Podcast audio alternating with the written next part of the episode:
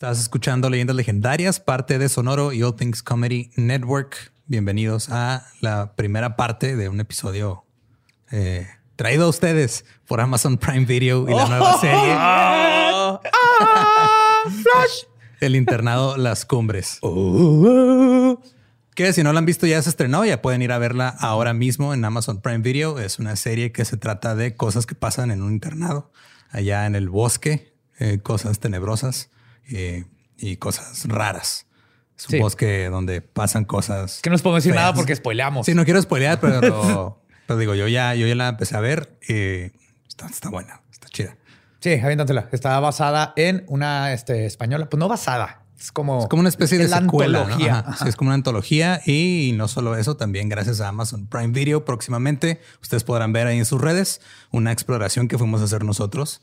También ahí a una escuela que, en la que pasan cosas raras. Y pasaron cosas raras. Entonces estén pendientes de todo eso y vean eh, la serie de El Internado de las Cumbres en Amazon Prime Video. Ahora. Pero Ahora no sí. es después de ver el episodio. obviamente. Sí, sí, claro. Ajá.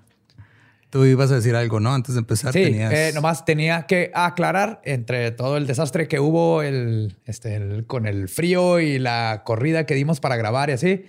Este, cuando hablo de prefecta es Nancy, Nancy Salzman.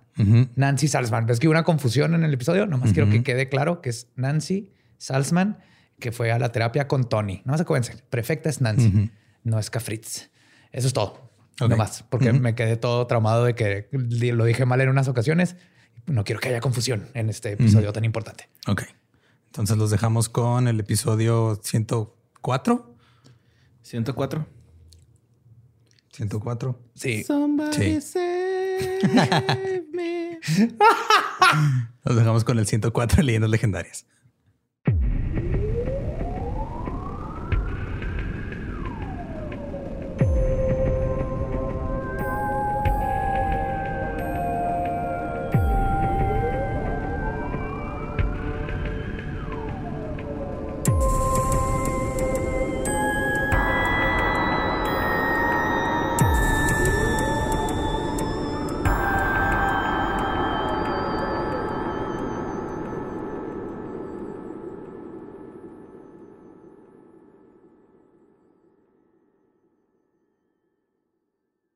Bienvenidos a Leyendas Legendarias, el podcast en donde cada semana yo, José Antonio Badía, le contaré a Eduardo Espinosa y a Mario Capistrán casos de crimen real, fenómenos paranormales o eventos históricos tan pecula- peculiares, notorios y fantásticos que se ganaron el título de Leyendas Legendarias. Here we go again. El invierno me tiene ah, Sí, cagándola de nuevo. claro, el invierno. Vamos a echar la culpa a el gran desabasto de gas. Todo el tiempo tienes 2000. frío.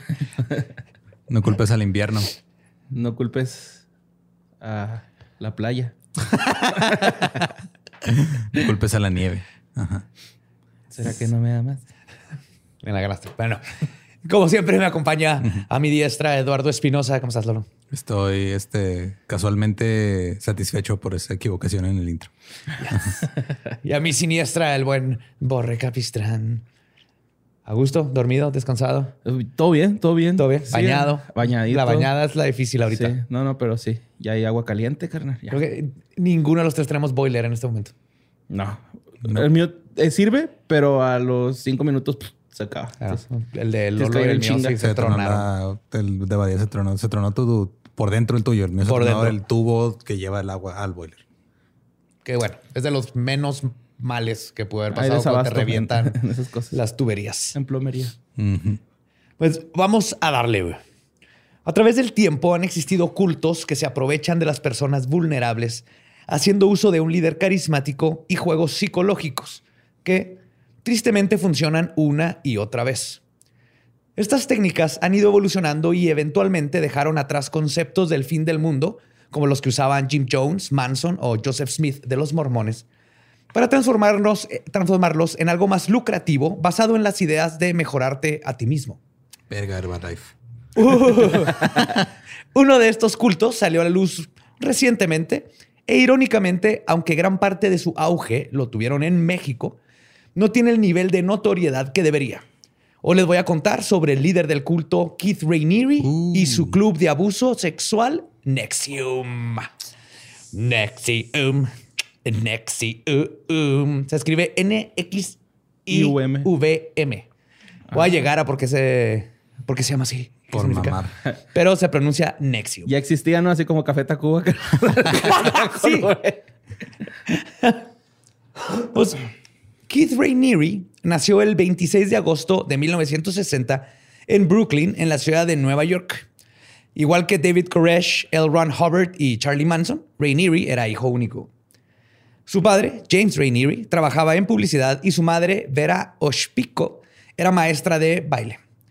Sus padres se divorciaron cuando él tenía 8 años y se fue a vivir con su madre al afluente suburbio de Suffern, en el condado de Rockland County, ahí mismo en Nueva York. Y Rainieri resultó ser uno en 10 millones. A sus dos años ya hablaba en frases completas y podía deletrear la palabra homogenizada después de que la leyó en un bote de leche. Yo todavía no puedo deletrear homogenizada. De hecho, qué bueno que le dije completa bien. A los cuatro, comprendía los conceptos básicos y rudimentarios de la física cuántica, además de probar tener un conocimiento precoz sobre la computación. Cuando cumplió 12 años, aprovechó un fin de semana largo para enseñarse a él mismo álgebra avanzada, geometría, trigonometría y cálculo. Y por si eso fuera poco, ese mismo año se convirtió en el campeón de la costa este en judo. Ok. Es un niño ochentero, güey. Es un niño de una película ochentera. Precoz en la computadora se fue. "Ah, Ay, aprendí. En esos tiempos era apenas se había cargado la mitad de la cara y ya. ¡pum! Oh, ya la vi completa. A sus 16 años dejó la preparatoria para ingresar como estudiante de tiempo completo en el Instituto Politécnico Rensselaer. A sus 22 obtuvo su licenciatura en física, matemáticas y biología. Y a sus 27 años contestó correctamente 46 de las 48 preguntas de un pequeño examen aplicado por una organización que se dedica a buscar los coeficientes intelectuales más altos, conocido como MEGA. Ay, todo pendejo. Sigo con dos. Esto lo puso en el rango de CI, de coeficiente intelectual, de entre 170 a 180, haciéndolo un genio de 1 en 10 millones. Para estos años, Rainieri solo necesitaba dormir 2 a 4 horas al día. Todo el tiempo que se mantenía despierto estaba estudiando, lo que eventualmente lo llevó a que a sus 28 años recibiera el premio Guinness del hombre con el CI más alto en el mundo, con 240 puntos. Para ponerlo en perspectiva, Einstein tenía 170, Stephen Hawking 190 y Gary Kasparov, eh, es el gran máster de ajedrez, 194. Pero esos tres sí cogían este güey hasta y Stephen Hawking con toda la silla de ruedas le fue infiel a su esposa, güey. O sea, Qué loco ese güey, ¿va? Ya. Pero, pero, ¿quiere más? Aparte, la exclusiva escuela de las artes performativas Juilliard lo estaba buscando a él. Sea, por lo general tú aplicas para Juilliard. Lo estaba buscando a él para ofrecerle un espacio, ya que era un prodigio en piano y otros seis instrumentos. Reconocido como uno de los tres principales solucionadores de problemas del mundo. Yes. ¿quién vergas mide eso, güey? No sé. ¿Quién? Ahorita vamos a ver, saber quién, güey. Y aparte, sí, o sea, digo, y si lo está diciendo nomás para farolear y mamar, ¿por qué dirías que eres el tercero para disimularle y decir, no, no me quiero ver un mamón y decir que, decir que soy el máximo solucionador de problemas? Güey, hay todos más cabrones que yo, güey. Está. Sí. el- un- hay un plomero en New Jersey que puta, ese soluciona todo. Y un güey que juega el de las minas, esas de computadoras. siempre. Buscaminas. De hecho, la carita feliz está basada en él. ah. ¿Cómo- pero ¿Quién? O sea, ¿quién y por qué? ¿Y cómo mides? ¿Y cómo dices que es un título mundial, güey? Obviamente mamando, güey. Ahorita lo vamos a dar cuenta, güey. Con títulos en matemáticas, física, biología, psicología y filosofía, experiencia en computación y análisis de sistemas, el señor Rainieri se dedicó a diseñar y crear una pirámide. Verán, todo lo que les conté es lo que Rainieri decía de él mismo. Ajá. Lo cual es obviamente pura mamada. Yes. En realidad era un tipo insufrible, el arquetipo del uno más que tú. Su padre James cuenta que cuando él, él era niño, su madre y él le decían a Rainieri lo dotado y talentoso que era. Y cito, Y como que un switch se activó en él y un día para otro se convirtió en Jesucristo. What? Sí, su hijo llegó un día insoportable, güey. El papá así de, oye, güey, estaba mamando, o sea, así eres, te amo, Eres, eres, un y chingón, todo, pero no, pero no mames, o sea, no, te pasas de No verga. seas güey. soberbio. sí, no mames, no puedes caminar en el agua y bájate de la bañera. Aparte, nomás es el tercer mejor resuelve problemas del mundo. En realidad, era un hombre cohibido, temeroso, con baja autoestima, que sobrecompensaba en todo. Se graduó de la universidad con tres minors, que en Estados Unidos agarras un major, que aquí en México sería tu licenciatura, ¿no? Ajá. En, este, no sé, licenciatura en diseño gráfico. Sí. Y luego puedes escoger tres minors, o bueno, un minor. Por lo general te piden un major y un minor. Ajá. Entonces tu minor es este, que será como una especialidad. Entonces es como graduarte en diseño gráfico con especialidad en fotografía fina. Ajá.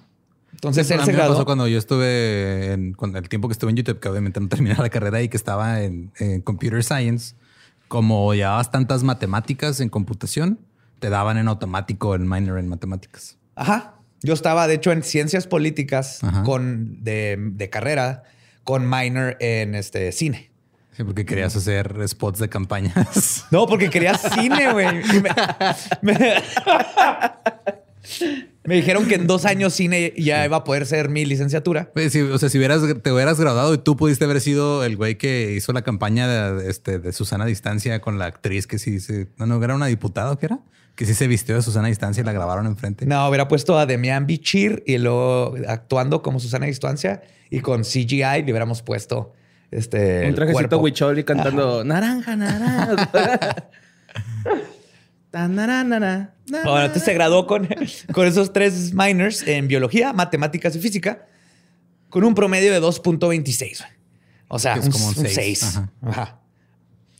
Lo más artístico que había hecho en toda su vida fue salir en una obra de teatro en la universidad de Sweeney Todd, el barbero asesino, donde irónica y ominosamente le tocó el papel del vendedor de aceite de víbora. güey. Que Nice. Para los que no sepan, es un término, los que venden aceite de víbora, era porque en el viejo oeste así te vendían un cura todo, que era el aceite de víbora, que ahorita es el Herbalife o las vitaminas de no sé qué. Sí, pero man. es un término que se quedó. El, este, Sí, el es- que vende aceite de víbora es un charlatán. Es un charlatán, ese que vende puras mamadas. Bueno, no, ese es un prostituto, perdón. El que vende puras chingaderas. El que vende cosas que no sirven, porque las mamadas sí sirven. Sí, Sí. exacto. Sí, las mamás te dan por lo que pagaste. Sí, o sea, los trabajadores sexuales merecen respeto. Los que venden aceite de víbora te- no te están dando por lo que pagaste. No, pues ellos no te dan el aceite de víbora que los otros sí saben sacarte. Su adolescencia la pasó cuidando a su madre, que era alcohólica y tenía problemas cardíacos, a quien perdió, de hecho, cuando él tenía 18 años. Pero de las cosas más peligrosas que existen en este mundo es una persona que se cree sus propias mentiras. A sus 29 años, Rainieri, junto con cuatro amigos, fundaron una empresa de marketing multinivel con los conocimientos que había adquirido en su tiempo trabajando para Amway. Ok, Amway, para los que no sepan, es la multinivel más longeva y culera del mundo. Sí, güey. Nomás se ha estado cambiando y el gobierno los ha tratado de chingar y siempre nomás Yep. están ahí en la línea de, de la ley, güey. Como lo cito bimbo. Ándale. Pero menos chingón. De hecho, viendo, por ejemplo, estos güeyes y varias de lo Ajá. que pasó es que lo que hicieron, la, cambiaron el nombre y algunas estrategias para legalmente no ser cerradas por ser piramidales. Y lo que descubrí es que, o sea, ser, si des- es ilegal tener una empresa piramidal, pero se define de cierta manera. Entonces, lo que hicieron es redefinirse para que no entre dentro de esta ley que ya se pasó. Entonces, tendrían que pasar otra ley para chingar a las multi. Ajá, el multinivel. Ajá. En resumen, si ganas dinero por vender, por tener vendedores y no por lo vendido, eres una multinivel, que es básicamente que lo piramidal nomás le sacaron la vuelta ya la ley. güey. Ya. Sí, no, no, o sea, sí tiene muchos niveles, pero no tiene forma de pirámide. Es, es, un, es un cono. Sí, sí, es lo que hicieron, como que lo esparcen. Es un trapezoide. Ajá. El Sí, nombre de. la- las marcas piratas, ¿no? Ajá. No es, no es Apple, espera. Sí, y más básicamente es, o sea, tú borre vas a ganar dinero no por vender un chorro de cerveza, sino por conseguir a gente que venda un chorro de cerveza. Ah, ok, ya. De ahí es donde viene el- todo este pedo del piramidal y los multinivel. El nombre de la empresa eh, de Rainieri era Consumers Byline Inc., conocida como CBI o CBI. Constaba básicamente de un Sam's Club o Costco por catálogo. Ok. Si suficientes personas compraban membresías y mercancía, entonces CBI podía venderles dicha mercancía a precios de mayoreo. Según Rainieri, eventualmente, con suficientes miembros, la compañía se pagaría por sí sola y él podría retirarse joven mientras el dinero seguía entrando y entrando. En una ocasión, mientras vendía esta idea a un posible miembro, después de contarle sobre su CI, este, y ser un multi-instrumentalista y sus viajes a la luna y todas sus mamadas. Pero si era multi-instrumentista. No, Lo único que, que sí está, no lo encontré oficialmente, pero supongo que en el, sí está en el récord Guinness, pero no fue con 240. O sea, él le subió a 240. Estaba como en 180 o algo así. Eh, no se sabe si sí es cierto o no, y, o si hizo trampa o no, pero eso es lo único que podríamos comprobarle. Pero vamos a ver que eso no sirve de absolutamente nada. Nomás sabía Stairway to Heaven en el piano, ¿no? Wonderwall. Wonderwall. gonna be the gonna throw it back to you. Pero me da risa que digas eso porque este es el tipo que hace esas cosas en, la, en las fiestas. El que saca la guitarra. El que saca la guitarra y se crea así todo mamón y juzga a todo el mundo. Hola, soy Kate Rainieri, soy más listo que tú. Ah, sí, es insoportable este imbécil. Eh. Este, el punto es que esta chava con la que estaba hablando, bueno, este posible prospecto de cliente, le preguntó, después de oír todo, que por qué no estaba curando el cáncer o cambiando el mundo. Eh, en buen plano, o sea, le dijo, no manches, o sea, tienes todo esto, ¿por qué no estás? A lo que Rainieri le contestó y citó, mm, sí estoy cambiando el mundo, lo estoy haciendo un mejor lugar. ¿Quieres venir conmigo? Eh.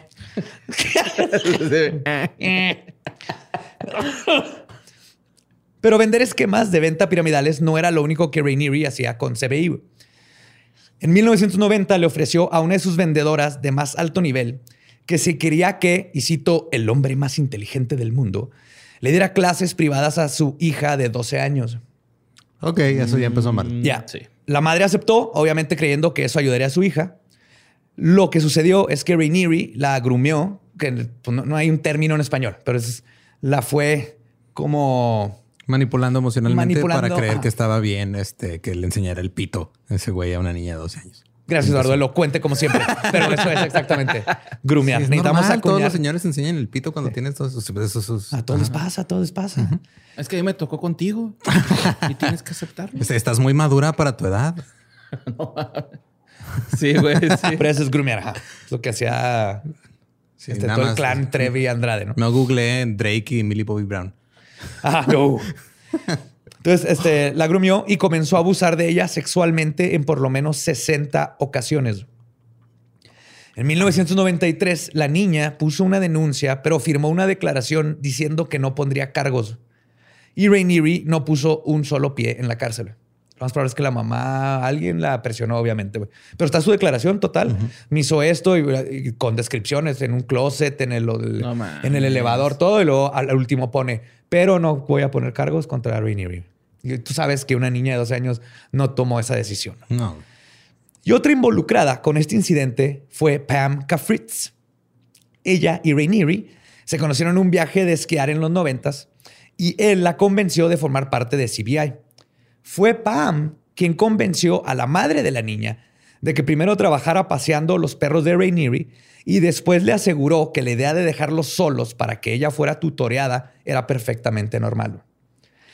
Esta amistad perversa entre Pam y Rainieri sería de las pocas cosas duraderas en la vida del hombre más inteligente. Se van a... Siempre hay un roto para un descosido. Siempre hay una Maxwell para un Epstein. Siempre hay ¿Sí? La Somebody Save Me, ¿va? somebody Save.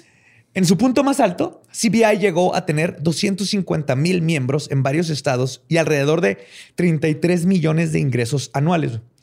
Sin embargo, los miembros de CBI estaban dándose cuenta de que todo era una farsa. Comenzaron a circular faxes anónimos en las oficinas que advertían a los empleados y miembros. En uno de ellos dice, y cito, la intención aquí es informar a las personas sobre las ramificaciones de la participación en CBI. Esta es una estafa gigante que está perjudicando a muchas personas.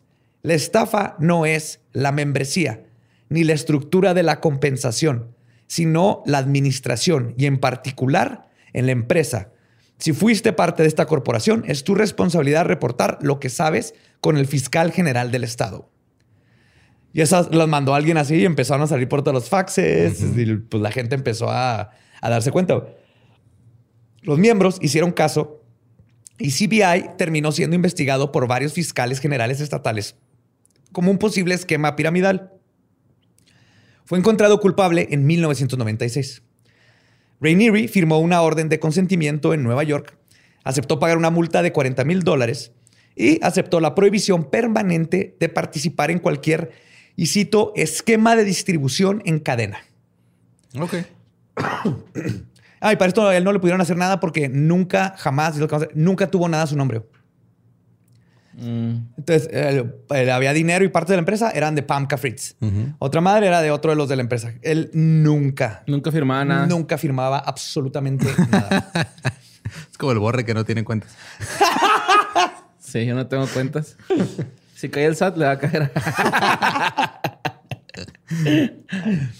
en 1997, Consumers Byline cerró oficialmente. Pero Ray ya tenía otro plan si no podía trabajar con esquemas de distribución de mercancía, entonces transformaría con quienes trabaja en su mercancía. La pérdida de su empresa se convertiría en su historia de origen de villano. Y todo villano necesita un nombre y un secuaz. Todo comenzó en noviembre de 1997 con una constipación. Ok. Sí, todo se fue a la mierda por la falta de mierda. No, no. Más bien no se puede ir a la mierda. No, no, todo se va a ir a la mierda porque alguien no podía cagar. Ah, ok. La entonces novia de Rainieri, Tony Natalie, quien. ¿Así se llama? Son unos delfines, güey, las toninas, güey. Se llama Tony Natalie. O sea, es doña delfina, pero en inglés, güey. ah. Bueno, Tony Natalie, quien entre otras cosas cuenta cómo Rainieri le exigía sexo todos los días y cuando ella no quería, él abusaba sexualmente de ella mientras su hijo de otro matrimonio dormía en el cuarto de al lado. Daba consultas de nutrición y a una de esas personas que le hizo un régimen alimenticio porque no podía cagar fue a Nancy Salzman. Descrita como, y cito, si una corporación tomara la forma de una mujer, sería ella. Estoy imaginando puras imágenes así de stock. sí, sí, pero una tipa así siempre súper bien vestida, estricta, inteligente, tiburón, hardcore. Esta es Nancy. La de Jurassic Park en historias de un matrimonio, ¿no? Así. Ok, ándale como ahora.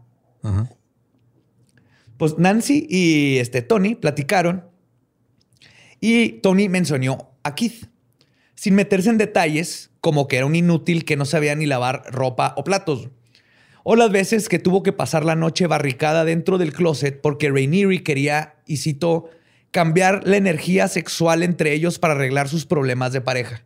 En otras palabras, quería violarla porque con el sexo iban a arreglar sus problemas. No mames. Este güey es un asqueroso desde el principio. Pero no le dijo estas cosas, pero sí le dio algunos datos sobre sus problemas de pareja. Este. Y esta Pam, quien había estudiado programación neurolingüística, y según ella era la segunda mejor en la disciplina en el mundo. Ok. Todos hacen exactamente lo mismo, ¿te fijas? Saben que nadie les va a creer que es el primero, pero nadie va a cuestionar dos o tres. Sí, sabes que soy el vigésimo séptimo mejor este resolvedor de Rubik's en el mundo. Pues no, güey. O sea, ¿cómo mides eso? Digo, en segundos, pero. Ajá. Pues entonces, este, ella le cuenta todo y Pam, que es experta en todo esto, le dijo que Rainieri, y cito, es un psicópata yo te puedo ayudar con eso. Espérate, Pam o Nancy, porque estás diciendo Pam y habéis dicho que ah, perdón. Nancy. Nancy, Nancy, Nancy. Sí, sí, sí, sí, te reburgué y todo. Entonces le dice, yo te puedo ayudar. Tony accedió y convenció a Rainieri de ir a sesiones con ella. No, si esta es Pam Fritz. Ok. Sí, es Pam Fritz. Oh, dije Nancy al principio, ¿verdad? Sí, dijiste que Nancy, no, es Nancy Salzman, la que llegó con Tony y luego le dijo, este güey es un psicópata. Sí, sí, sí. Ya reborujé ahí todos los, los nombres. No, pero este es este Pam Fritz. Ok. Sí, es la Pam. Ahorita ya me acuerdo por qué. Entonces, Pam le dice que le puede ayudar y todo. Y le confirmó este. ah, va con Rainieri, platica con él. Y en el primer encuentro, Pam le confirma a Tony lo que había dicho. O sea, ya conoció a los dos. Le dijo y citó: Keith es un narcisista pomposo, sádico y cruel, inútil en la casa, propenso a la megalomanía. No está dispuesto a comprometerse, no está dispuesto a asumir la responsabilidad de sus acciones, no está dispuesto a admitir que está equivocado. Cuando le rechazan sus insinuaciones sexuales, él abusa sexualmente de su pareja y luego declara que la falta de voluntad de Tony es frigidez de su parte.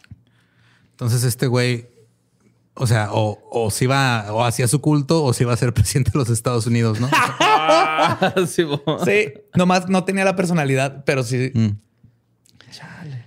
Pues antes de que Tony pudiera replicar el meme de DiCaprio diciendo, sí, este es, este es Rainieri, sí, es Rainieri, Pam le dijo que el problema era ella, que había sido abusada de niña y que por eso tenía problemas para entregarse completamente. Después le ofreció ayuda en cómo poder mejorar para que pudiera ser una mejor mujer de negocios y más que nada una mejor pareja para Rainieri. O sea, antes de ser una gran mujer de negocios, tienes que ser una buena mujer. Para Rainieri, ajá. Después de decirle, sí, este güey es un culero y abusa sexualmente de ti y todo eso, pero la que está mal eres tú. Ya tenemos aquí a dos pinches sociópatas que se acaban de juntar, güey. Tony luego descubrió que Rainieri había ido antes a las sesiones con Pam. Ok.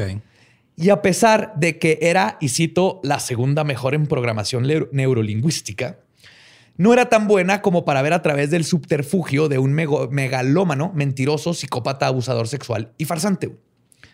La forma en que Rainieri logró esto es porque, básicamente, perro no come perro y la mierda reconoce otra mierda. Pam no tenía estudios en psicología, era enfermera, y su único trabajo como tal había sido como ayudante de su ex esposo, que era médico. Solo había tomado unos cursos en terapia e hipnosis bajo el sistema de Eric Erickson, que aprendió en cursos que no tienen validez científica. Además de eso de soy la segunda mejor programadora neurolingüística del mundo, es el equivalente a decir soy la segunda mejor astróloga del mundo. ya, decir del Reiki, ¿no? sí. ya que el PNL es una pseudociencia que tampoco es aceptada como una técnica válida y no se ha comprobado científicamente que sirva en lo absoluto, ya que las revisiones afirman que la PNL se basa en metáforas obsoletas de cómo funciona el cerebro que son inconsistentes con la teoría neurológica actual y contienen numerosos errores fácticos. O sea, tenemos a dos bullshitters. Pero Nancy, pero Pam, perdón, describe todo lo que les conté en su sitio web como, y cito, 30 años de estudio y práctica intensivos en los campos de la atención médica. No está mintiendo. Nomás no dice que era la asistente de su ex esposo. Sí, ingeniero en refrigeración y empuje, güey. Si eres paletero, pendejo. sí. Y, la otra es este, tiene 30 años en atención médica, el potencial humano y el empoderamiento humano. Y tengo una increíble riqueza de conocimientos, sabiduría y experiencia. Y tengo un diccionario de sinónimos. ¿eh? Lo estoy estrenando ahorita en este momento. Ah. Era campaña de publicidad. Pues fue amor a primer charlatanería para Rainieri y Pam. Y el nacimiento de los supervillanos, vanguardia y prefecta. Oh, yes. Entonces vamos a llegar a Vanguard y Prefect. Ok. Para febrero de 1998, los dos ya estaban trabajando juntos comenzaron a planear un nuevo negocio. Para este tiempo, Rainieri ya había superado el mundano y pedestre mundo de ahorrarle dinero a la gente y había decidido que su intelecto debería tener un mayor impacto en el mundo. Así que decidió que el coaching y el mundo de mejorar la vida de las personas y empoderarlas era el mejor lugar donde sus atributos podrían verdaderamente relucir. El nombre de su secta de coaching se llamaría Executive Success Programs programas para el éxito ejecutivo o ESP. Ahora, en inglés, ESP también es este, percepción extrasensorial. Ajá, extrasensorial phenomena. Y entonces él era como una combinación de, porque también tiene la parte metafísica, güey. Ay, güey. O sea, soy el, el, el, que resuelve problemas número tres del mundo, güey. y Executive Success Programs ah. es para ti, güey. Ah. Esta nueva empresa era exactamente igual que CBI, con un esquema multinivel que para no tener problemas legales, solo cambió de tener miembros y afiliados a tener estudiantes y coaches. Ok. Que es lo que hacen ahorita. Ajá. todos no, no. los- O sea, no es. O sea, no es que estés abajo de mí porque aquí no hay niveles, pero estás abajo de mí. Es que no has pagado lo suficiente para estar arriba de mí. Ajá. Y en lugar de vender bienes materiales, venderían el potencial humano. Whatever the fuck that is. Uf. Y no sé cómo chingados cuantificas y vendes y eso, pero en gramos, ¿no? son 20 21 gramos, ¿ah? Ese es el alma. Según Ray Neary y Pam, y cito, usando sus técnicas de secreto comercial con patente en trámite, podían convertir. ¿Cómo tramitas una patente de, de, cómo hablarle a las personas para que no lo haces, güey. Nunca, nunca, humano? nunca funcionó, güey. Nunca pasó Pues la no. patente, güey. Este, podrían convertir a una actriz aburrida en una ganadora del Oscar, a una hípica decente en una campeona del Gran Premio, a un buen cineasta en Alfred Hitchcock, a un corredor regular en un atleta olímpico. Un jugador europeo en un jugador en la MLS. Juntos podemos imaginar cosas chingonas. Ay. Ay, güey. Pues el modelo de ESP, de ESP, en resumen, era cienciología, pero sin los tétanos. Los tétanos. Es que ¿Se, se te llaman así en español? ¿Los no, tétanos? te- te- tetanes. ¿Tetanes? Tetanes, ajá. Yo le digo tétanos porque te meten. Los tétanos, los tétanos. Hay que sacar los tétanos para que usted esté bien, compa. Son 10 mil pesos. Y cuénteme la vez que lo tocaron en donde no quería. Es el la- hace- el de los, Sí. el de las, las barritas, ¿no? Las Que barritas de la feria. Ajá. Ajá. Sí, man. Y siguiendo con la idea de crear un culto eh, a la personalidad, Rainieri comenzaría a insistir que sus estudiantes lo llamaran Vanguard. No mames. No, pues, qué culero Un puto X-Men o qué. Clase, güey. Mm, me gustaría que me digan mm, vanguardia, por favor. Este, Y luego en el 99 llegó con gabardina negra y dijo, ahora quiero que me digan Neo. güey. sí, soy eh, The One. Y como yo lo digo, ahora soy el arquitecto, ¿verdad? Porque soy el tercer mejor programador. Rainieri comenzaría a insistir que sus estudiantes lo llamaran Vanguard, un nombre que sacó de su maquinita favorita, güey, que jugaba cuando estaban en CBI, güey. Es una maquinita ochentera que se llamaba Vanguard. Ok. De disparar así, piu, piu, piu, uh -huh. de píxeles. Uh -huh. De ahí viene su nombre. Y su mano derecha, pam, se llamaría Prefect o la prefecta. Y ella se encargaría de ser la Goebbels al Hitler de Rainieri. Como toda secta de coaching, después de estipular quiénes son las cabezas o líderes, viene el formar la jerarquía que sirve no solo para controlar a los integrantes, sino para crear dentro del culto de coaching una necesidad de pertenecer a cierto rango. Querés que- escalar a nuevos y más prestigiosos niveles y todo esto hace que la gente no solo te dé más dinero para alcanzarlos, sino que al dividirlos en castas se comienzan a cuidar, vigilar y manipular entre ellos para lograr lo que quieren. Acabas de describir Instagram, güey. Totalmente, güey. Yo iba a decir los nazis, pero creo que está más ad hoc Instagram. Na Instagram. ¡Instagram! ¡Drive! Sí, me acuerdo que ya, ah, ya quiero hacer swipe up. No, era así como que mi así verdadero motivo. Voy a comprar followers.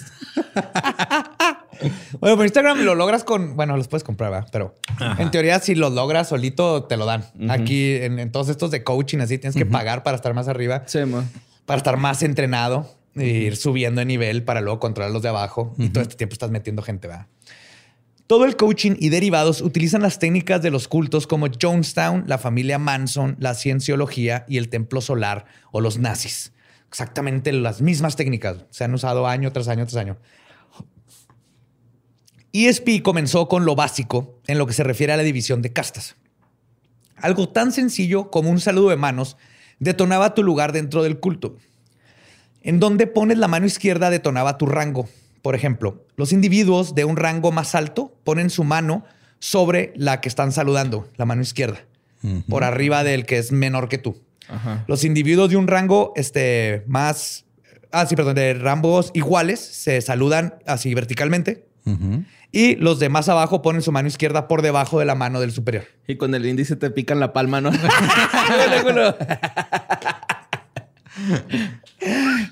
Arre, ¿o qué? Pero desde ahí son pequeños detalles que, que parece que no tienen importancia, pero ya desde ahí vas psicológicamente diciendo Sí, tú eres menor. tú poniendo eres en tu me-". lugar. Sí, y, a- y al mismo tiempo los que están abajo quieren ser los que están arriba. Fíjate quieren que yo sí sabía de ese saludo de, de- Porque también creo que tiene que ver con la persona lo que piensa de ti, ¿no? Los saludos, algo así había visto. Entonces, cuando una persona te saluda de esa forma, es por, como diciendo, yo soy más que tú. Y en alguna ocasión alguien me saludó así, güey, y yo le puse la pinche mano vertical acá, porque acá tenía poquito haber visto eso, ¿no? Y rompiste el Illuminati. Güey, no, la, puse así y el güey, real, güey, estaba luchando por volverme a poner la pinche mano, pero pues era un pendejín y no me pudo mover, güey, ¿no? O sea, yo lo forcé a estar así vertical y luego ya lo solté así como que... ¿Y qué ha pues, pasado con él? ¿No, lo- no lo has buscado? No, güey, pues eso fue en Tal San vez ahí cambió su vida. Pues chance a lo mejor se dio cuenta que era una basura. En este caso, por ejemplo, el proctor está por debajo de la prefecta, quien está por debajo de Vanguard. Nadie está arriba de Vanguard. Eh, con algo tan ubicuo en la vida, se convierte, este, perdón, en la vida se convierte desde el día uno en una señal de sumisión por parte de los integrantes. Esto es enseñado a los nuevos prospectos en las clases de inducción. Además de los saludos este, a Vanguard, donde les decía que igual que los artistas marciales, porque cuate que es pseudo campeón de judo, man. de judo, que usan cintas de colores para diferenciar rangos. Digo que es un niño de los ochentas, güey. Usa puras cosas que Ajá. un, un niño de ocho años en los ochentas tendría de reglas en su casa club. Sí. Así como, no niñas feas, no, no niñas en general. y vamos a aprender karate. Ellos traían este, que dice, como los de artes marciales usan cintas de colores para diferenciar sus rangos. Los espianos, porque se llaman espians. ¿A poco los judistas usan uh, este, ¿Cintas cinta? también? Todos los artes marciales, ajá. Sí, o sea, los colores cambian según el Es que esos arte güeyes son los que se tiran al suelo, ¿no? Que es acá como... Se tiran al suelo para que los levanten, no sé. No, es, es- o sea, es, es, más como- de grappling, Ajá, gancho y todo. es- pues es, es- lo que cambió el MMA y todo el mundo usa judo en el MMA. Ajá. Son todas las llaves y todo eso. del- Órale. Preguntas a la persona menos indicada, güey, neta. O sea, yo no sé ni madre de cosas que tengan que ver con peleas, contacto físico, Yo sé porque deportes. tuve como tres años en Muay Thai, kickboxing. Yo estuve en medio, como medio año en kickboxing y luego me salí porque rompí un espejo, güey. y No quise pagarlo. Con el pie lo rompí. ¿A propósito? No, pues me estaba dando un tiro y... ¿Contigo mismo en el espejo? ¿Quién es este pendejo? ¡No mames! ¡Ah, pinche! ¡Miren a chingarnos nuestro, No, me- nuestro eh, dojo sensei! ¡Yo me encargo! ¡Tome eso! me hicieron para atrás, güey. Y cuando moví el, tal- la- el pie para atrás, le pegué con el talón y lo estrellé. Y ya no regresé, no le iba a pagar. No te enseñó Bien mucha por ti. disciplina. Bien. No, iba a aprender a madre. a- Pues bueno, así como las cintas de artes marciales, los espianos utilizarían un sistema familiar en la forma de mascadas de colores en el cuello. No mames. Ok.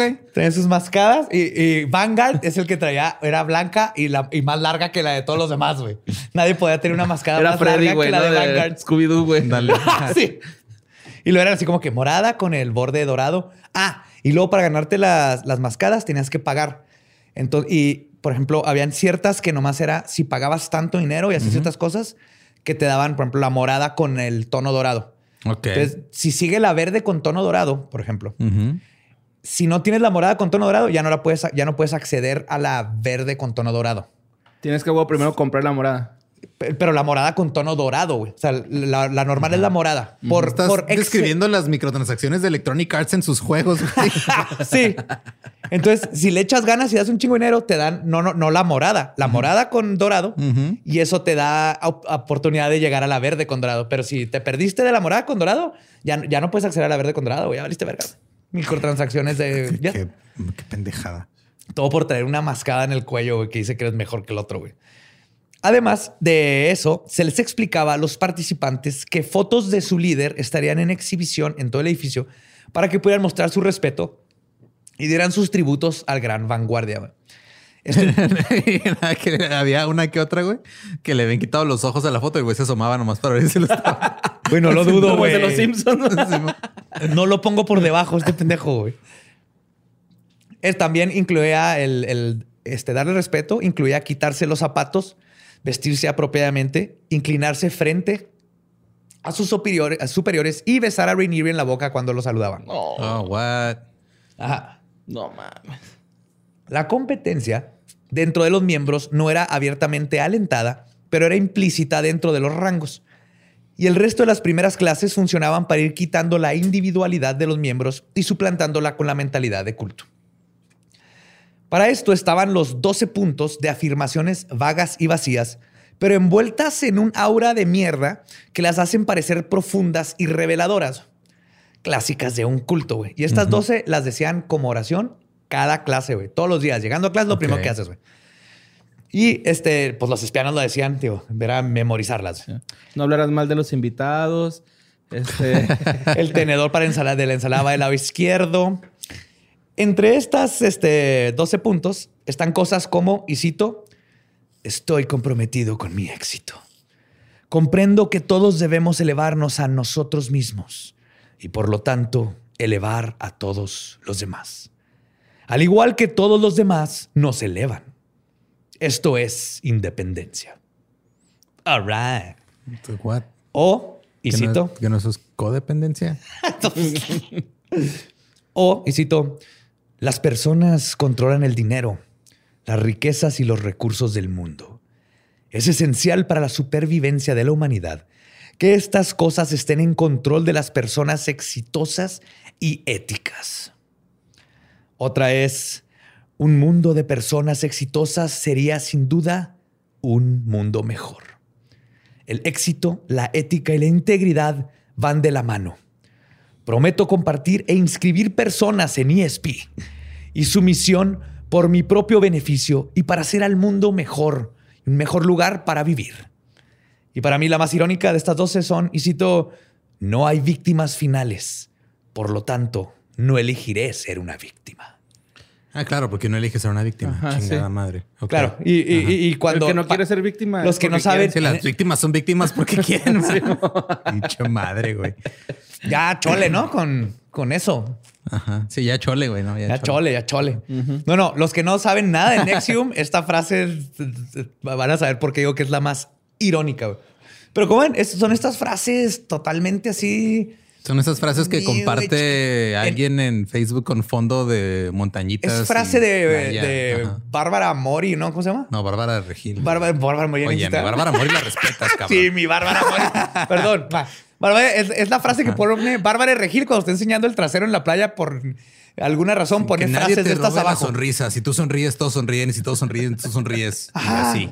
Es de Bárbara Regil, nomás pon tu foto, no tienes que, que poner ahí un testamento. Nada más enséñanos que sabes hacer muchas más lagartijas que nosotros tres juntos y ya con eso, güey. sí, a veces yo pongo una foto yo con un atún y no tiene que tener contexto. Nomás me encontré una lata de atún abajo del asiento de mi carro, pues ya, ¿verdad? Sucede. Sí, verdad. Pero bueno. Ese es el tono de una persona fastidiada de otra, güey. Así. sí. Ah, según Rainieri, todo esto se inspiró con el trabajo de la filósofa y escritora rusa Ayn Rand. Ok. sí. Verga, güey. Sí. Y van a ver todavía cómo se pone más irónico todo lo que dice Rainieri, especialmente empezando con esto, pero se inspiró con, con Rand, la serie de televisión Star Trek, el movimiento New Age y el libro El Principito que siempre fue algo muy especial para él porque él sentía que el principito era un outcast, un incomprendido en el mundo, igual que él.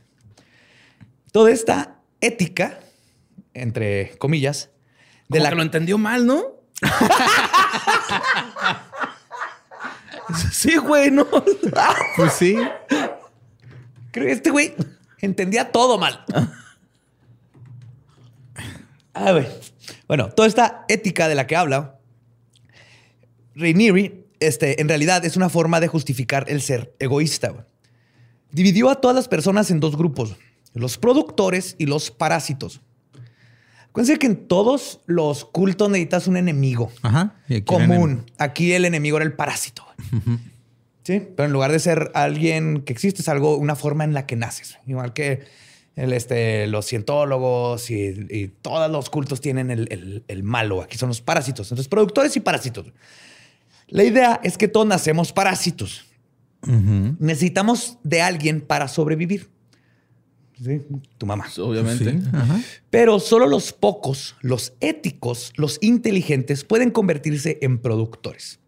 Y claro que la gente que pagó por estar en estos cursos inmediatamente se identifica como un productor o un productor en potencia. Que solo Productores tiene, en potencia hay un chingo ahorita en, en redes sociales. que solo tienen que superar sus tendencias naturales de parásito que la sociedad les impuso para alcanzar su, pot- su potencial. ok. Todo esto Es que te, lo te hemos adoctrinan, güey. Te adoctrinan desde- hasta la música te dice que eres un, para, un parásito. Un para, un para, un para.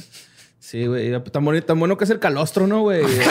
La leche materna, güey. Ahorita me he dado cuenta. Sí, güey, hashtag calostro, es más todos. Es un parasitote, tu chamo. Este güey como Rómulo y Remo, ¿no, güey? Nació chupando teta de... De la perra. loba. Ajá, de perra. Era loba. Pues el, el lobo es un can. Luperca. Luperca. Sí. Ajá. Ajá. Bueno, estas personas que limitan tu potencial eran llamadas los supresivos y están en todos lados, menos en ESP, obviamente. Claro, ahí ahí no nomás llega la gente, este, o, o si, si eras supresivo ahí te das cuenta que puedes cambiarlo y te lo quitan. Es como le dices a, tu- a alguien, vamos a meternos esa madre, güey. ¿O, o qué los orilla, güey? ¿O qué pedo? Hay muchas cosas, te lo vamos a hacer poco a poco, pero sí entiendo, es, es gente vulnerable, güey. Y, y Nexium se, se identifica, a diferencia de otros cultos, que era mucha gente muy inteligente y de dinero y todo.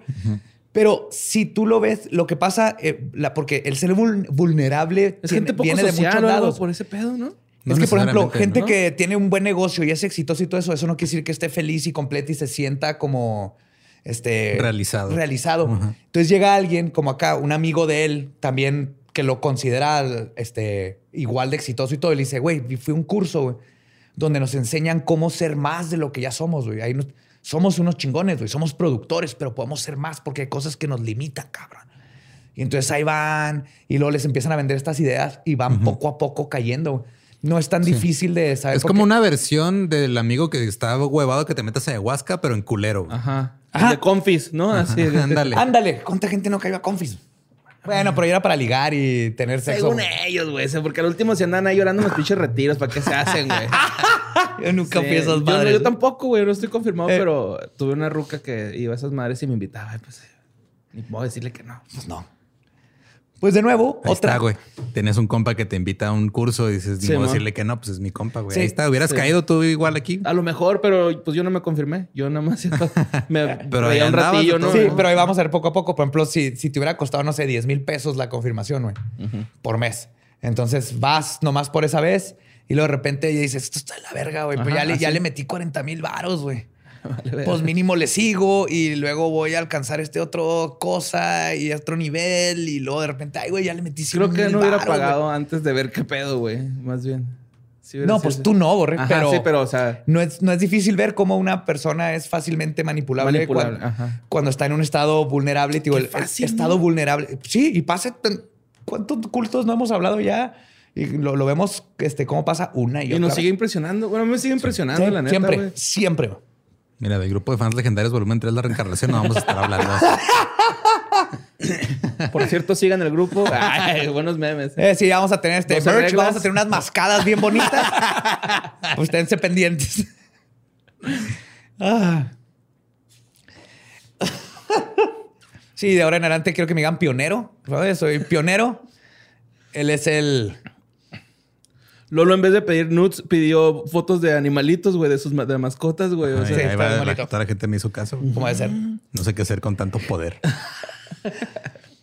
Pues de nuevo, esta, esta madre, y usando otra técnica clásica del coaching para alienar a los miembros de su familia y amigos y cualquier otra persona que no sea parte del culto, güey, te empiezan a decir que las otras personas son tóxicas para ti. Obviamente, Vanguard y Perfecta advirtieron a sus espianos sobre esto. Y dentro de los módulos explicaban cómo la gente iba a decir cosas como que estás en un culto. Ajá. Literal, les decían, güey, tal vez alguien te diga que estás en un culto. Pero no, güey, no es un culto. No, no, no. Ajá. Les explicaban que esta era una etiqueta que utilizaban los parásitos. Y que cuando se vieran confrontados con esto, con alguien diciéndoles, hey, eso es un pinche culto, güey. Simplemente dijeran, ¿qué es un culto?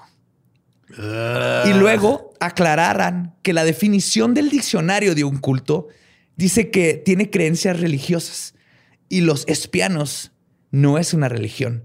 y no creen en cosas religiosas. Así que no son un culto. Depende de tu cuando quiera. definición de qué es. Es. Ajá. Es. De no vamos a estar hablando. Ah. Pues mientras Vanguard armaba su culto de personalidad en su pantalonera, este Pam, la perfecta, estaba usando su autoproclamada habilidad en programación neurolingüística para aplicar otra técnica del libro de texto de los cultos, en la forma de un seminario llamado este, Irresistible Communications, comunicaciones irresistibles. Esta técnica es lo que los rusos llaman compromat, Ah, sí, claro. los cienciólogos auditorías y los católicos el confesarte. Y la gente normal, capricho. Sí, Chantaje, perdón. sí, chantaje. No es capricho, siempre los confundo. Chantaje. Sí, en cuanto en un culto te obligan a confesar traumas, secretos o intimidades con el pretexto de liberarte de los mismos, lo que verdaderamente están buscando es que tiene la función de en realidad extraer esta información tuya como una palanca para lograr manipularte más fácilmente o en el peor de los casos extorsionarte si es necesario. Esto lo hacía Jim Jones, lo hace este güey, lo han hecho todos los cultos, güey, lo hacía Manson, lo hacían los nazis, güey, lo hacen todos. Con todo preparado, las sesiones piloto de ESP comenzaron en octubre y noviembre de 1998. Algunos módulos eran presentados por Van- Vanguard y otros por Prefecta. Y de los primeros participantes en el culto estaban Don Morrison, Christine Keefe, Pam Fritz y... No, Pam Fritz, este, ¿Van Nancy, Morrison? perdón. Ajá, ¿eh? Don Mor- Morrison. Ah. No, no, no, no. Oh, Don. Don. Into the mystic. y Lauren Salzman. Dentro de to- estos módulos, Rainieri hablaba de la ética, los parásitos y productores y de la confusa noción llamada, y cito, que es el abuso sexual y que no es abuso sexual. Wow. Ok. Esto era parte de un curso por el que pagaste, güey. ¿Ok? O sea, tú vas a un curso donde te van a hacer una mejor persona y, y a dejar de ser un parásito y ser la mejor persona que puedes ser. Y uno de los módulos es, vamos a hablar de qué es abuso sexual y qué no es abuso sexual. donde en una de estas conferencias postuló la siguiente paradoja. Y cito, si una madre en una tribu africana le hace sexo oral a su bebé, se convierte... qué verga. ¡Qué güey. verga, güey! Sí. ¿Por qué chingados ese es el punto de partida de, un- de una analogía? Bienvenidos a su clase de qué es acoso sexual y qué no.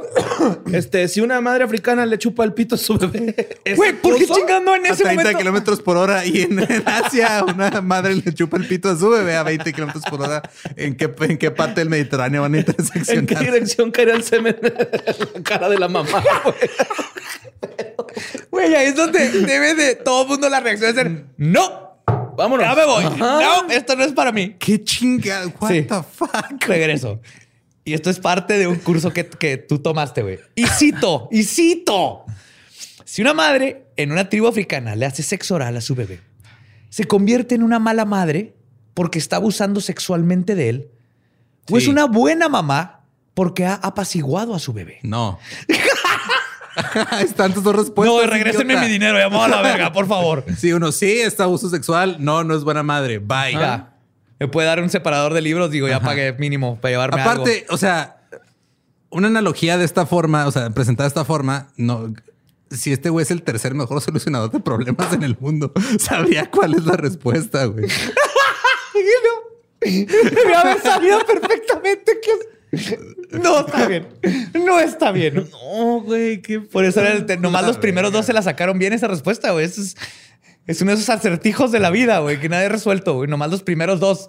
Resol, ¿Qué? Resol- resol- resolucionadores. No sé, hace rato dije de resolvedor y creo que esa palabra Resolvedor, no.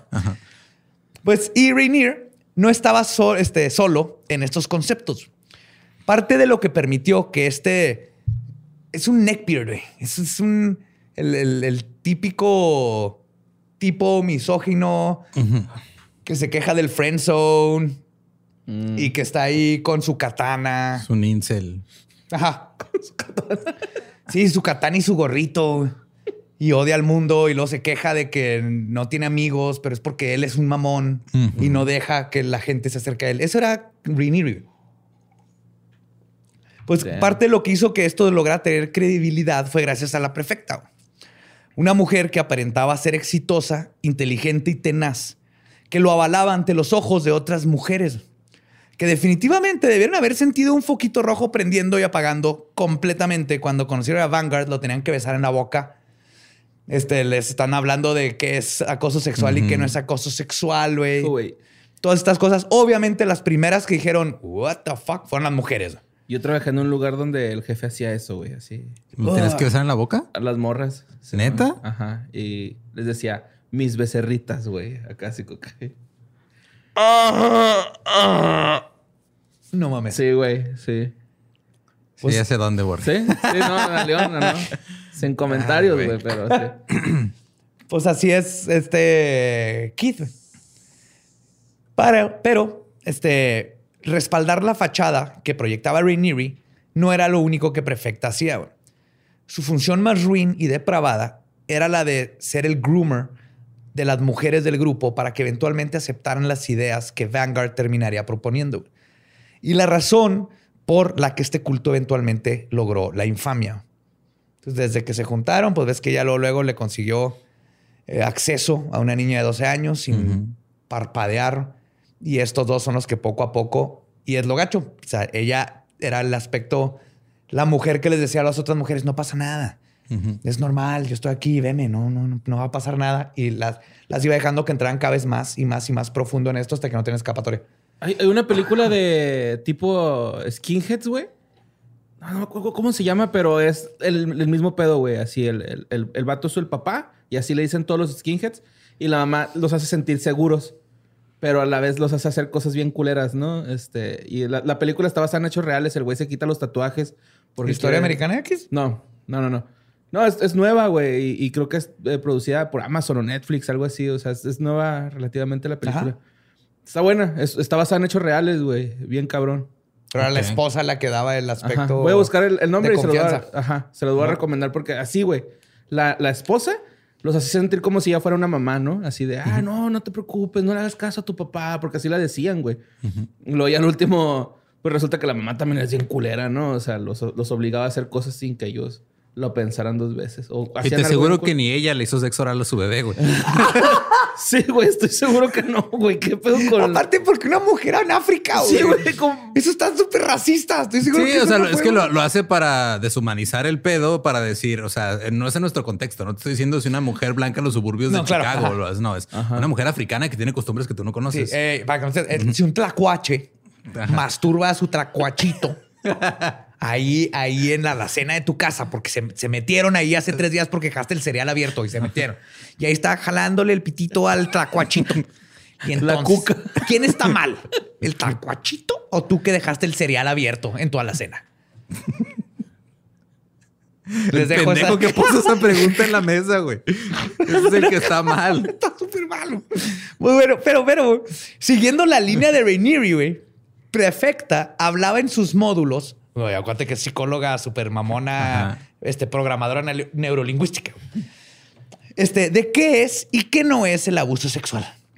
Comenzaba exponiendo que en algunos países la edad del consentimiento es de 17, mientras que en otros es de 12. Así que, ¿por qué es abuso sexual en unos lugares y en otros no? ¿Eh? ¿Cuál es la edad del consentimiento? Aludiendo justamente a que esta edad del consentimiento es subjetiva pero no se detiene ahí con su retórica retorcida. Y cito. Oh, fuck. Acuérdense que estoy citando. Oh my God, me da tanta cosa leer esto. es común que cuando tienes terapias con niños que fueron lo que le llaman abusados sexualmente, que muchos niños pequeños están perfectamente contentos con lo que pasó hasta que se dan cuenta más tarde en la vida que lo que les pasó fue malo. Pues sí, así funcionan las cosas, chingada madre. Güey, ahí te va. Los miembros, o sea, todo esto va, les enseñaban, en otras palabras, que los menores de edad no saben lo que, que están haciendo algo malo. Por lo tanto, no están haciendo nada malo.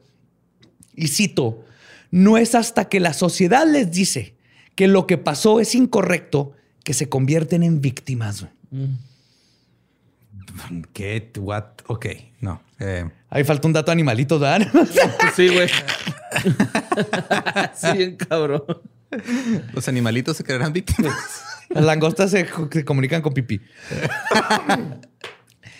Por lo tanto, en la sociedad, es la sociedad los que están abusando de ellos, no el abusador. Eso es lo que proponen. El problema no es el abusador, es que la sociedad los hace sentir mal por algo que ellos no se sentían mal. güey. Siento que están como tratando de... ¿Justificar? Justificar su impulso. Ajá, ¡Claro, Sí, güey! güey. Ding, ding, ding. Bueno, los canguros, este, para matar este, a sus presas, las ahogan en ríos porque ellos están arriba y... Pues Y te aseguro que ni los canguros le hacen sexo a sus bebés. nada los tlacuaches. Se los meten en su bolsita, pero no. Ser par... No, es que se, o sea, neta, qué pinche necesidad de. Aparte, Ya ¿cómo que- chupas un pito de bebé, no? Así que eso es lo que me está dando vueltas, güey. Eso es lo que te está. Sí, güey. Eso es, güey. Ese es el problema, güey. La, la, la, la, la parte técnica. La güey. mecánica Sí, de cómo. La parte técnica, güey. O sea, no, no... No, güey. No. ¡No! Bueno, estamos de acuerdo en que no, ¿verdad? Ah, sí, sí, sí. No, güey, pero qué pedo con esto. Y ya estamos empezando. Este todavía no es Nexium. Sí, es el proto. Pero aquí es donde fue haciendo su culto, güey. Pero para que vean, nos reímos y, y suena ridículo todo esto, pero un chingo de gente ahí estaba. Cayó. Y cayó. Y, y- y te aseguro que muchos están ahí, oyeron esto y dijeron, puta madre, a la verga. Pero pasa eso. Luego, pues los que están a tu alrededor y que son tus compas y no cuestionas y poco a poco te vas uniendo a la mentalidad y luego terminas matando 6 millones de personas, ¿no? Es, es así algo, es un, un, un resbaladizo resbaloso. Todo esto de los cultos y el, el dejarte llevar y no cuestionar cosas como una mamá chupándole el pene a su bebé. Y ser parte de este grupo y aprender estos lineamientos éticos no era barato. Para lograr reconfigurar el cerebro dentro de, y cito, el marco ético de la experiencia humana, costaba A ver, ¿qué chingo significa marco ético de la experiencia humana, güey? Son- mamadas que... Son cuatro palabras que nada más juntaron y dijeron, ah, sí, el marco ético. Suena de- cabrón. Así no Sí. No mames, suena, suena, tengo que, tengo que justificar una tesis en sociología, güey. Suena a algo que dice alguien que acaba de ir a la ayahuasca, güey. No, güey, acabo de, de- Es que de no, neta, alinear mi marco como- ético como de la, experiencia humana, güey. Como la tercera hora, güey. Neta, vi el marco, güey. Así literal lo vi, güey. Sí, güey, tienes que ir, güey. Tan bonito El- que es mandarse a la verga. güey, el, el el- el pro- el prospecto existencial efímero se cuadripluca, güey.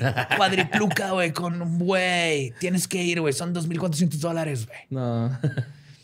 Costaba 2.700 dólares eh, por las primeras sesiones intensivas que duraban cinco días. güey. Un pinche carro en la frontera, güey. ¿Es eso? Pues sí. Sí. Al entrar al curso te hacían firmar un ADC, un acuerdo de, confiden- de confi- confidencialidad. güey. Ajá. Obvio, güey, que no quieren que alguien llegue a- con su esposa a decirle, oye, acabo de ir a un curso. ¿Tú qué opinas, mi amor? De que el- si tú le chupas el pene al, bebecito, bebé. ajá, que- güey. Aquí afirmabas que no ibas a divulgar los secretos ni el material que ahí te estaban dando. Aunado a todo este programa de adoctrinación, estaban las increíblemente largas y agotadoras sesiones que duraban 17 horas seguidas. Sí, claro, los son para quebrarte, güey. Ajá. Lo Sí. que garantizaba dos cosas. Que el cansancio hiciera a los participantes más dóciles a ser manipulados y que no tuvieran contacto con el mundo exterior, aislándolos de poder tener contacto con alguna persona con sentido común durante el tiempo que les estaban lavando el cerebro. Pues claro. Ajá. Sí, imagínate. ¿Qué O onda, sea, amor? ¿Cómo, cómo te Tengo- está yendo? te- Sabes que tengo un break de una hora. Voy a preguntarle a la de Starbucks qué piensa de esto que me acaban de plantear acá. No, Sí. Algunos son más de, de 17 horas, otros te hacen pararte, sentarte, arrodillarte, pararte, sentarte, arrodillarte. Exacto. Es las mismas técnicas, güey. Jim Jones los ponía a rezar horas o te sacaban a que te estuvieras parado por mucho tiempo o pararte, sentarte. Yes. Para 1999, ESP era un éxito monetario que había embaucado a cientos de personas en una secta de coaching. Como en todas estas sectas, miembros juraban que las técnicas de su líder Vanguard los habían curado de afecciones médicas, los había ayudado a superar ansiedades y fobias, y esto hizo que este delirio en masa siguiera reclutando más gente vulnerable para darle su dinero. Porque era el chiste. Tú te curas y ve y siempre luego estar tráeme, trayendo ajá. más y más y más, igual que el- todas las religiones. Pero el dinero no era lo que estaba en el número uno de la lista de Rainieri. Como es más que obvio, por lo que les he estado contando, este pequeño troll con delirios de grandeza Era megalómano. Ajá. y tenía un serio problema sexual. Y el haber cultivado un seguimiento de dóciles y manipuladas mujeres era exactamente lo que Rainieri había planeado desde el principio.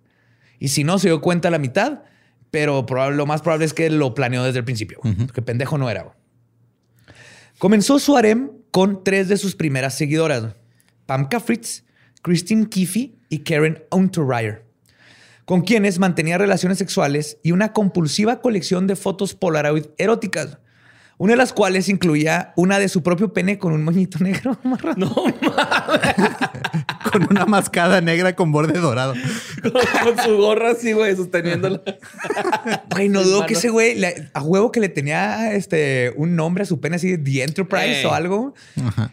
Y, y sé que el... No, no, no, espérate. Yo todos le tenía nombre a sus boobies y a sus penes y a sus carros y así, pero él le tenía nombre a su pene y estoy seguro que hacía que las mujeres le dijeran por su nombre. Estoy seguro, güey. Sí, y lo hacían que lo saludaras según el nivel, ¿no? A ver, no, tú salúdalo por arriba, tú por abajo. Así. De hecho, esto de las Polaroids era un hábito que su ex Tony declaró que hacía con ella, güey, tomándole fotos desnudas sin avisarle y que solo se enteró una vez que encontró los negativos. Pinche vato. Sí, sus fotos eran de ella dormida. güey. No mames. Contrario, a To- contrario a Tony, que había logrado ver a través del subterfugio de Rainieri, que en su libro, que fue una de mis fuentes, se llama este. Bueno, ahí los voy a poner en los, en los este, show notes. Show notes. Sí, pero ella te cuenta o sea, su proceso de cómo fue cayendo poco a poco y ella misma cómo sabía que estaba mal, pero no pues es como una relación abusiva, güey. Luego no te, te, te empieza a justificar a ti mismo y luego lo- el problema para Tony es que llegó Pam y llegó este, todas las otras mujeres, Christine y Karen, y empezaron a jalarla hasta que se salió y luego la convirtieron en el peor enemigo y la pobre estaba, este, no, no tenía amigos, se le fue de la chingada. Está muy interesante ese libro si quieren conocer todavía más adentro cómo estuvo todo el proceso desde la primera, básicamente, miembro. Este, ese está muy cabrón. Toda la, la parte psicológica de una persona que pasa por un culto, güey, cómo se escapaba. Oye, si mi pregunta spoilería no la contestes, pero ¿este güey sigue vivo? Sí. Sí, sí, sigue vivo, sí, sigue vivo. Sí, estamos en el 99, todavía Ajá. vamos a llegar al 2000 y hace como 5 o 6 años. Ok. Sí, no spoileas nada. man.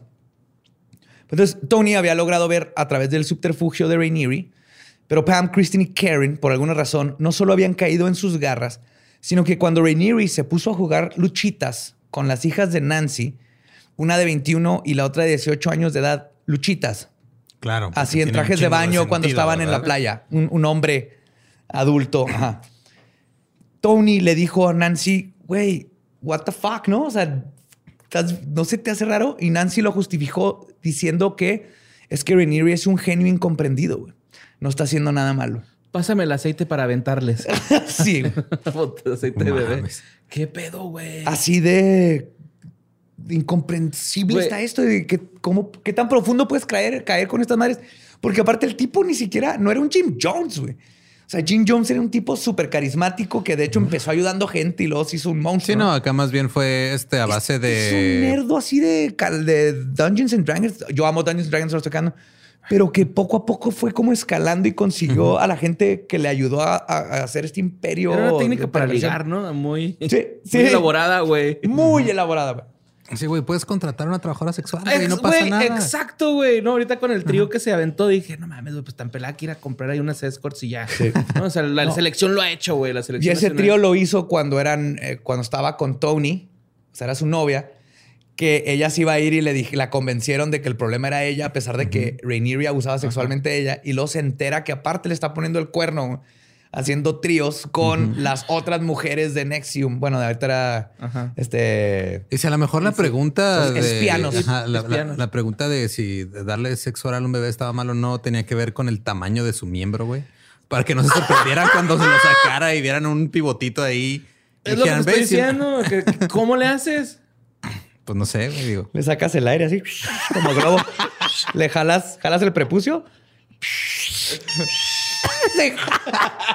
Así.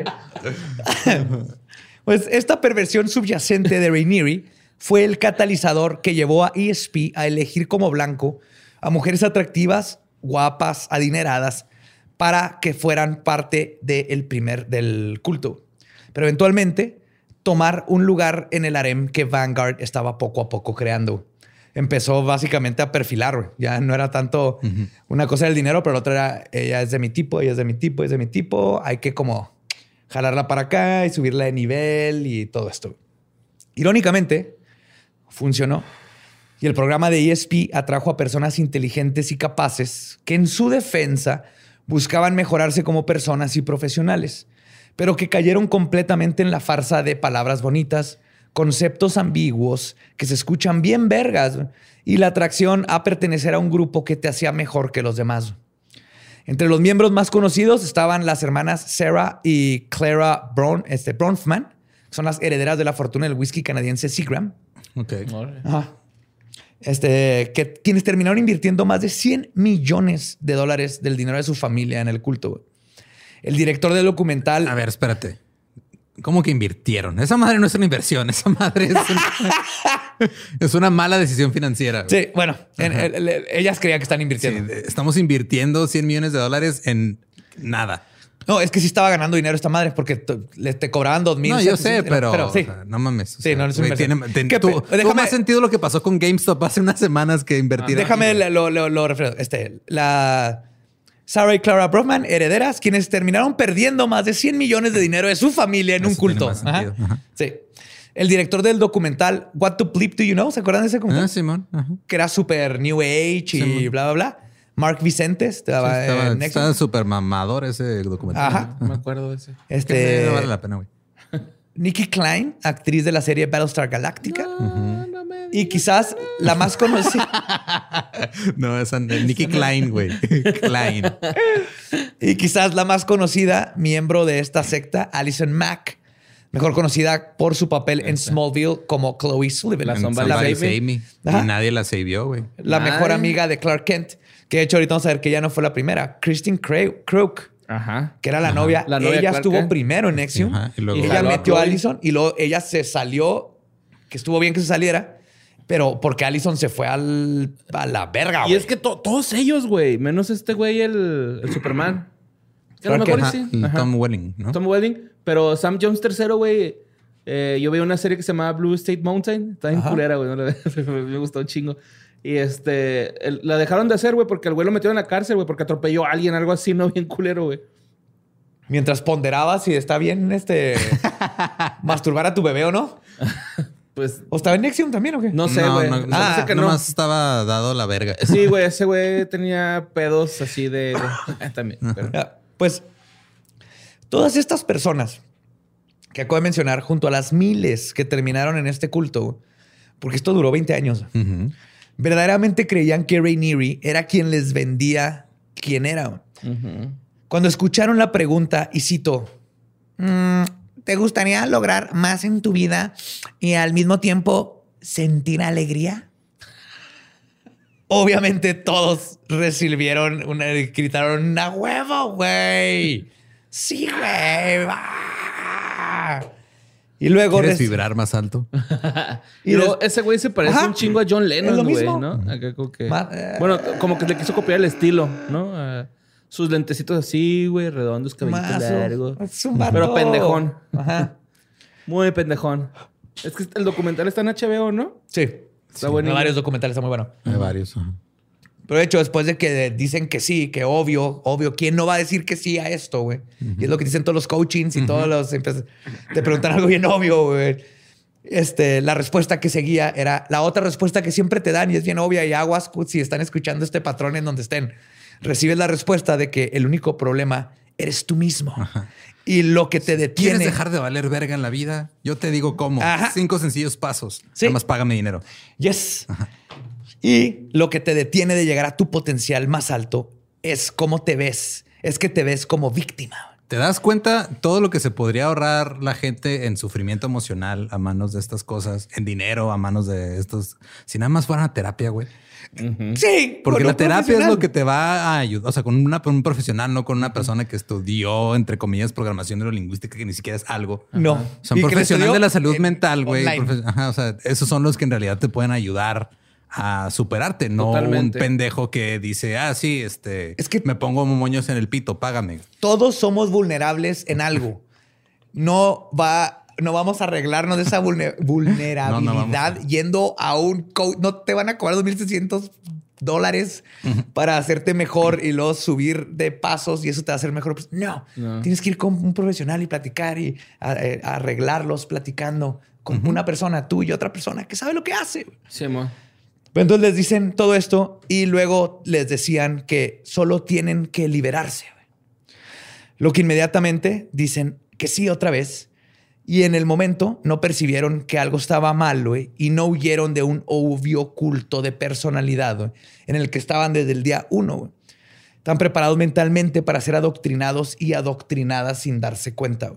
No más por haber contestado sí a estas cosas en el día uno y que ninguno dijo, con permiso, cheque, cheque, por favor. ¿Qué? ¿Niños qué? No, no, cheque, bye, bye. Todos sus problemas serían solucionados si simplemente aprendías a tomar responsabilidad por tus acciones y a vivir éticamente. El triste está triste porque quiere. Algo que, como veremos, se convertiría en un término bastante subjetivo. güey. ESP creció orgánicamente al principio. Después, con la ayuda de las celebridades y socialites que se unieron, su reputación creció y esto ayudó a que nuevos miembros quedaran deslumbrados por Vanguard y sus técnicas de coaching. Este crecimiento eventualmente cruzó la frontera y llegó a México. Edgar Boone, otro heredero y coach considerado el Tony Robbins de México, viene de toda una familia de ¿cómo se llama? Bailarines. No, ¿Por qué le hiciste así? porque hay gente que habla para que te mejores, de motivadores, Motivadores, personales. Sí, pero no todos, no todos pueden mover los brazos. No. Hay unos que no tienen brazos ni piernas. Oye, en Borre explica el chiste. Sí. pues este Boone conoció sobre ESP mientras tomaba un curso de coaching en Detroit, güey. Verga. O sea, es coaching, está, está tomando más cursos. Básicamente está viendo cómo chingar más dinero y hacerse más convincente. Se roba No, las frases, tú, ¿no? o sea, Le doy crédito por, por mínimo educarse en cómo charlatanear Deja- mejor. No, pero qué, qué valiente, güey, venir a México y aceptar. Ah, sí, fui No, a que él me es mexicano. No, no, o sea, pero que digo, qué valiente regresar a México y decirle a sus compas, güey, fui a que me dieran coaching por Detroit, güey. O sea, Le hubiera ido mejor, güey. Si se hubiera dejado que le dieran un coaching por Detroit, hubiera llegado más relajado y abierto a nuevas experiencias. Pues Boone no tardó nada en ver el potencial de ESP. Además de que se enamoró de Michelle Salzman, la hermana de Lauren. El ideal que vendía Vanguard con el poder de venta de Boone resonó increíblemente bien entre los miembros de la alta sociedad del municipio de San Pedro Garza García en la ciudad de Monterrey cuyo, para los que no conocen, este es un municipio cuyo Producto Interno Bruto es casi tres veces la media de todo México. mm. Y es donde le gritan a los osos para que se vayan. Ajá. Pues obviamente ahí, puta madre, güey, llegaron ahí con la gente de la lana y aquí se fundó el primer centro ESP en México en la calle Vía Saba- Sabotino. Eh, Sabotina. Sabotino. Vía Sabotino. Sabotino. Vía Sabotino. El Como pitillo decía de en los Monterrey. niños y africanos. Eso atrajo a la crema innata de las familias prominentes de México. Ya tenías gente rica, estaba ahí en San Pedro. Y estas familias prominentes de México inclu- perdón, incluyeron a Ana Cristina Fox, la hija del expresidente Vicente Fox. ¡No! Y ¡Marta! ¡Martita! Rosa Laura Junco, hija del fundador del periódico Reforma, Alejandro Funco. Y Creador de los funcos. Ah, Funko. También es conocido por sus monitos, güey. Fundador de monitos cabezones que todo mundo colecciona por alguna razón. y nada más y nada menos que uno de sus miembros principales, de cual hablaremos un poquito más este, a ver, después, Emiliano Salinas, heredero de México e hijo del expresidente Carlos Salinas de Gortari. Y fue gracias a estos adinerados de México que ESP comenzó a controlar, a contar con los ingresos y conexiones que necesitaba para crecer a niveles que no tenía antes. Ya tenían un poder adquisitivo, básicamente, no tenían límites. Esto trajo viejos problemas para Rainieri en la forma de impuestos. Para evitar pagarlos, formó su culto con una serie de células independientes, donde si el fisco llegaba a revisar una o incluso cerraba una de estas empresas, las demás seguían a pie, como Al Qaeda. Para alguien que se considera esotérico, New Age y por encima de las cosas materiales, materiales, el dinero era quizás lo más importante para él después del sexo. Y es por mantener esto que el 2003 Nancy Salzman registra una nueva compañía de responsabilidad limitada en Nueva York. Se concibió para hacer otra fachada de ESP, donde el nombre Rainieri no fuera visible en el fisco de nuevo, y así como el Papa podría tener todo el dinero que quisiera sin ser dueño oficial de nada. Y sin pagar impuestos, ¿no? Y sin pagar impuestos él. Oye, pero que no, él nunca firmaba nada, güey. Entonces, Ah, eso, le, benefició. Sí, la abrió alguien más. O sea, la abrió Nancy, Salzman. ah, ya, ya, ya, Sí, sí, sí. o sea, él sigue siendo el, mero mero, güey, como el papa. Él es el mero mero. Pero si cae pedo, mi nombre no está en nada, güey. Yo tengo todo este dinero, pero mi nombre no está en nada, legalmente. Ok, ok, ya. Ok. El nombre de esta compañía pasaría a la infamia. Pero en su concepción, Rainieri, el hombre más inteligente del mundo, creyó literalmente que se vería cool y misterioso el nombre de Nuxvivo. Nuxvivo. N-X-I-V-M, güey. Y una vez que esta rama de ESP fue fundada, la vida de más de 16 mil personas que completaron los cursos cambiarían para siempre. La mayoría simplemente perdió mucho dinero. Pero para un grupo selecto, Nexium se convertiría en un culto de abuso sexual sumisión y rituales de mutilación corporal que destruyó la vida de personas que simplemente querían tener una vida ética. Pero esa parte se las contaré en Nexium parte 2 el próximo miércoles. Cagas, güey, cuando macabroso, güey. Sí, los marcaban con un hierro caliente, güey. No mames. Es horrible. Y, y, esas son las más traumáticas. No tienes idea de la cantidad de gente que terminó en terapia. Te tengo una, una chava que estuvo en Nexium, en México, y me ha contado cosas y me ha mandado este, documentos. ¿Y, tiene la marca? No, no, no, no. es que ahorita vas a ver, se fue poco a poco haciendo más selecto el pedo. Entonces, la gran mayoría de la gente estaba abajo, pero de todas maneras terminas con un trauma como en cualquier culto. ¿Y ella conoció a este güey, al, sí. al Rainieri. ¿Tenías qué, güey? O sea, si no, no entrabas, tenías que darle un beso para poder. No, no, o sea, tal vez conocerlo es un honor, pero pues el chiste de todo mundo es conocerlo, güey, y, te cobraban. De hecho, vamos a ver en el segundo episodio. No spoiler, pero. ¿A dónde? No, no, pues ni siquiera voy a decir su nombre, güey. Ah, ok. No, ah, sí, le pues, pueden hacer algo. Marcarla ahora sí. ahora es cierto de quién sea. ¿no? ¿no? pero sí está gacho todo lo que pasó, pero hombres y mujeres, o sea, psicológicamente dañados, perdieron familia, perdieron negocios, perdieron amigos. Porque eso te hacen los cultos, te, separan de todos para que no tengas quien te diga, güey, estás mal, güey, necesitas ayuda. Me acuerdo de un footage de este güey, eh, como en una fiesta y era como el llama la atención, ¿no? Así como el que de repente están todos así platicando y ¡ah! gritaba así de la nada, güey, la madre. Sí, lo vamos a ver en la segunda parte, pero es todo un festival por su cumpleaños, güey, y tenías que ir si eres miembro, güey. Oh, y pagar por ir y festejar el cumpleaños de este pendejo. y también está el video de Christine Mack ah, entrevistándolo a él, güey. ¿No te acuerdas? El de. Ajá, sí. Y también Kristen Krug, no. la, la morrita. No, Alison Mack. Alison Mack, no No. También ella sale, güey, un chingo en el documental de HBO, güey. Ah, sí, no, no, pero es que hubo un video donde Alison Mack entrevista a, a Vanguard. De hecho, ella fue el gancho, ¿no? Que usaron para que más gente se, se metiera. Pues fue uno de varios, ¿no? no había un chingo de ganchos. Güey, estás hablando de, de, la hija de Fox, de este, la crema de la crema, güey. de México de México, en el, en el municipio más rico de México, con el, este, el hijo de Salinas, güey. Obviamente ese poder, y si llega, si tú eres compa del hijo de Salinas y el hijo de Salinas te dice, este es este pedo, güey, que, güey, te va a sacar la ética para que puedas reprogramar los paréntesis internos de la supresión neurolingüística. Le vas a decir, a huevo, güey. ¿Qué, más hago con todo este dinero, güey? Pónchate, güey. Pónchate otro, ándale ya, por favor. y entonces eso fue jalando más y más gente. Que al mismo tiempo... Ármate otra, ¿no? Alguien que no está allá, le dicen, güey, aquí está este, Emiliano Salinas, güey. Está Ana Fox. El Emmy. eh, está, Está la el- hija del güey que hizo los funcos. está la- los Funko Pops. Ahí se le ocurrió, güey, cuando dijeron, Ajá. Alguien dijo de tocar el penecito, él dijo, ¿y si fuera una cabezota?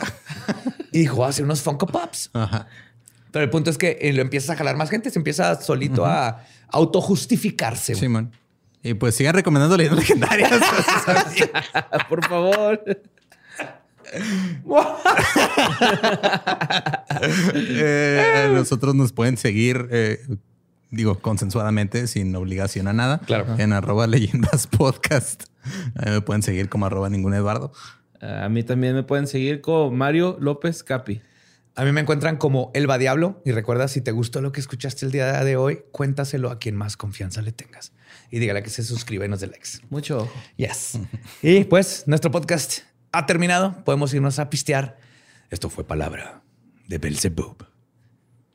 ¡Un macabrazo!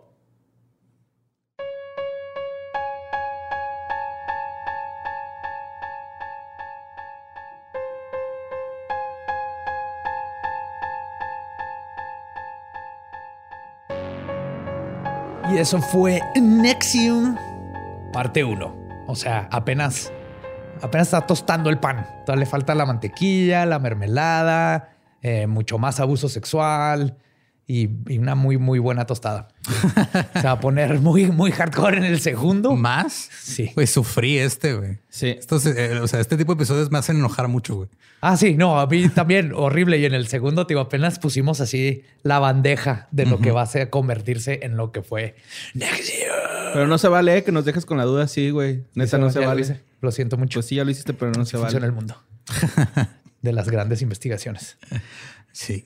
Pero para compensar este trauma, nada más les queremos adelantar que próximamente va a haber algo nuevo, Algo nuevo. en este canal, Sí. en este feed de audio Oh, yes. próximamente. Tú estás allá, yo estoy acá. Sí. Y luego yo puedo estar allá y tú acá. Exactamente. Así Sí. que sin spoilers, nomás espérense. Sí. Espérense algo. Soon. Eh, y hablando curiosamente de abuso sexual, güey, la nota de, de las que quiero que, güey. Qué buen segue. Nos- te, hace- te estás haciendo un experto. ¿Cómo no romper el hielo, verdad? Sí, oye, es que ya este, estaba escuchando locutores de radio de los ochentas para aprender algo. güey. Eh, eh, ok, aquí en Juárez hay un sacerdote. Ya ven que casi todas las ciudades tienen como su sacerdote famoso Ajá. o uno o varios. Ajá. Aquí en Juárez está el padre Aristeo Vaca, que este, acaba de ser declarado culpable justo, justo después de un desmadre. Justicia. Divina. Sí. Eh, por violación a una menor de ocho años. Sí. Violación agravada y abuso sexual. Sí. Entonces eh, sigue siendo muy, también muy triste y muy culero que sigan pasando estas cosas. Afortunadamente, digo, trataron de encubrirlo bastante, güey, porque este pedo se sabía desde hace tiempo. Sí. Y funcionarios aquí estatales y, y municipales estuvieron ayudando como para ver si lo podían amparar y podían hacer cosas. Y, Lo trataron de amparar, lo lograron sacar de la cárcel para que pasara la mayor parte de su proceso en su casa cómodamente.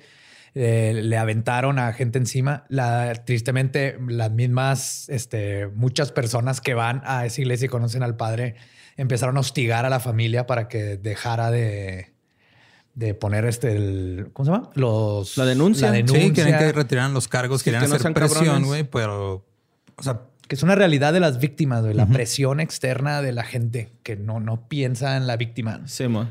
Sí, y lo que eh, es, el, es el primer sacerdote que es condenado en, en- aquí en Juárez. No sé si en Chihuahua, me parece que si no es el primero, es de los primeros.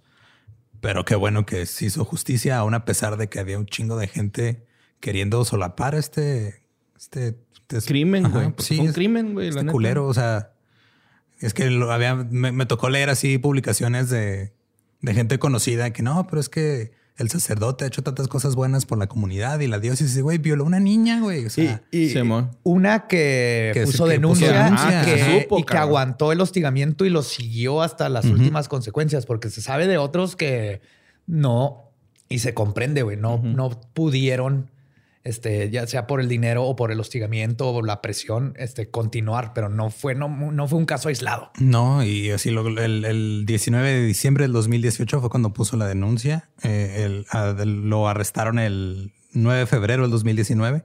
Estuvo en arresto domiciliario, pero la niña tuvo que, la tuvieron que cambiar de escuela, tuvieron que irse de su casa, tuvieron que esconderse por, por, las represalias de la sociedad. Sí, o sea, se fueron contra la familia. En vez de irse contra el pendejo que cometió el eh, crimen, se van contra la víctima y, sus familiares. Estamos muy mal, güey.